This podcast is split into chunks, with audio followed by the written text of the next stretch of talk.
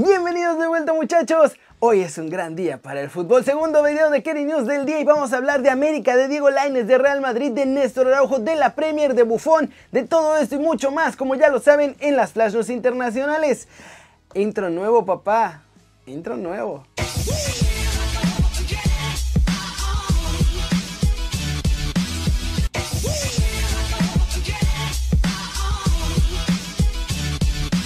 Empecemos el video con la nota OneFootball y cayó el primero de los candidatos a fichaje bomba de los Tigres, muchachos. El nigeriano Ahmed Musa recibió la oferta formal de los de la Autónoma de Nuevo León y muy amablemente les dijo que no quería venir a jugar a México.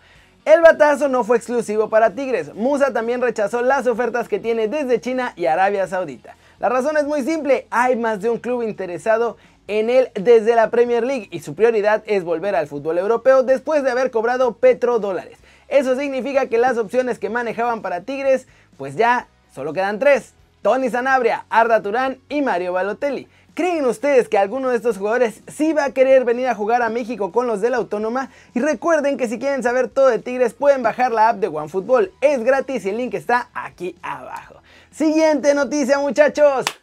Siguiente noticia. Santiago Solari habló ya como entrenador del América y dejó con mucha ilusión a los fans del AME y a algunos de la prensa. No es para nada difícil emocionarse e ilusionarse con un proyecto, con, con, un club de esta envergadura y con los, objetivos, con los objetivos que tiene este club. Que no solamente son deportivos además, sino que los superan, ¿no? Porque, porque eh, no es que solamente vale competir para ganar. Entonces intentaré poner mi granito de arena y, y mi, mi experiencia para, ayudar a, la América a, ser un, un poquitito más grande. Además, Solari agregó que quiere que su América logre ser como aquel mítico América de Leo Benacker de los años 90. Porque Benacker supo adaptarse y por eso este fútbol es un fútbol orgulloso, el mexicano, que porque conoce la riqueza que hay aquí, la geografía y otros temas. Y dice que espera lograr una América tan bueno como aquel. Y nada más para rematar, en esta conferencia de prensa dijo que no sabe todavía si va a sacar a Roger e Ibarwen, porque primero necesita hablar con ellos para decidir.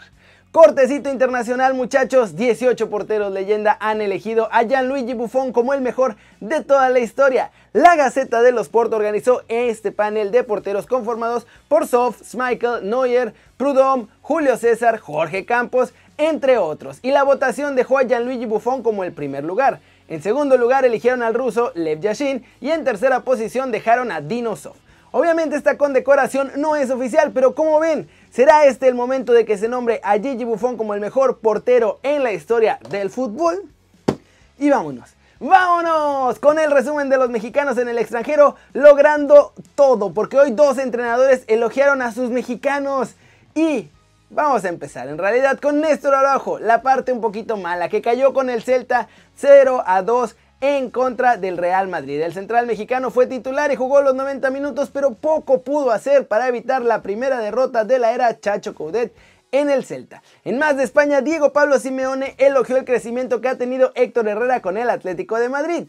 A ver, yo creo que cuando nosotros elegimos con la dirección deportiva un futbolista, eh, nos, nos, ilusionamos con lo que mejor imaginamos de cada, de cada uno de ellos. Algunos lo pueden transmitir, algunos tardan un poco más de tiempo por demostrarlo, pero lo que estamos viendo en los futbolistas que vos nombrás, Hermoso, Llorente, Joao, Lemar, Herrera, eh, que han seguramente, Carrasco, que han hecho eh, un, crecimiento importante, primero en consecuencia de lo que necesita el equipo y posteriormente en el talento que tienen individualmente ellos. Eh, eso es lo que esperábamos de ellos, por eso lo fuimos a buscar. Y eso sí, el más guapo de todos nosotros está descartado para el juego del Atlético de mañana frente al Alavés.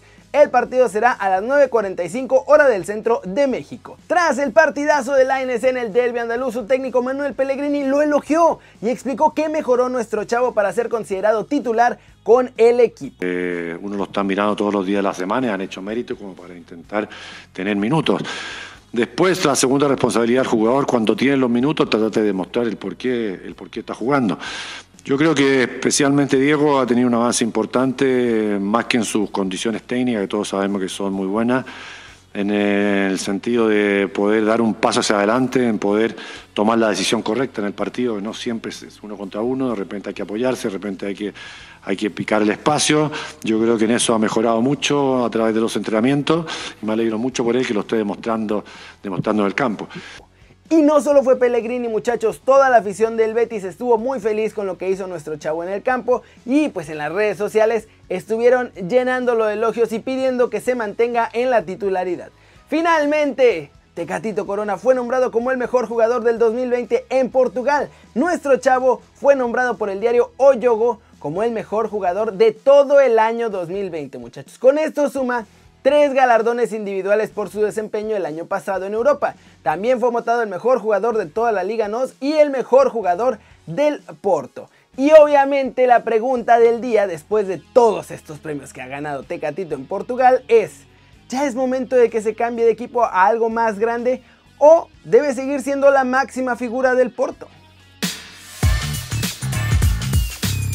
Flash News, tercera victoria consecutiva para el Arsenal que está renaciendo en la Premier.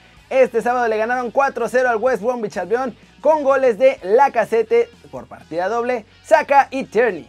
La FIFA le concedió al Atlético de Madrid las medidas cautelares pedidas sobre la sanción de la Federación Inglesa a Kieran Trippier por el caso de apuestas en el que apostó por su propio fichaje, así que por ahora puede volver a jugar. La Premier League se vio obligada a suspender otro partido y esto por culpa del COVID, muchachos. Esta vez el afectado fue el Fulham contra el Burnley en Turf Moor y tenía que jugarse este domingo, pero se va a tener que reprogramar. Un gol de Dani Olmo permitió al RB Leipzig ganar al Stuttgart 1-0 y arrebatar provisionalmente el liderato de la Bundesliga al Bayern Múnich. Opción que desaprovechó el Bayern Leverkusen que como les conté hace rato perdió ante el Eintracht Frankfurt 2-1. Schalke cayó 3-0 en su visita al Hertha Berlín y se queda último con 4 puntos en 14 jornadas en la Bundesliga. Muchachos, ya no hubo trivia del día hoy porque ya hicimos una en la mañana, pero no se preocupen, las trivias van a seguir. Así que solamente ahora la pregunta del día porque había que hablar de Tecatito. Pero bueno, eso es todo por hoy. Muchas gracias por ver el video. Denle like si les gustó. Métanle un zambombazo durísimo a la manita para arriba si así lo desean. Suscríbanse al canal si no lo han hecho. ¿Qué están esperando? Este va a ser su nuevo canal favorito en YouTube. Denle click a la campanita para que hagan marca personal a los videos que están aquí diario. Ya se la sándwich muchachos, yo soy Keri. Siempre me da mucho gusto ver sus caras sonrientes, sanas y bien informadas. Y aquí nos vemos mañana, ahora sí, desde la redacción. Chau, chau.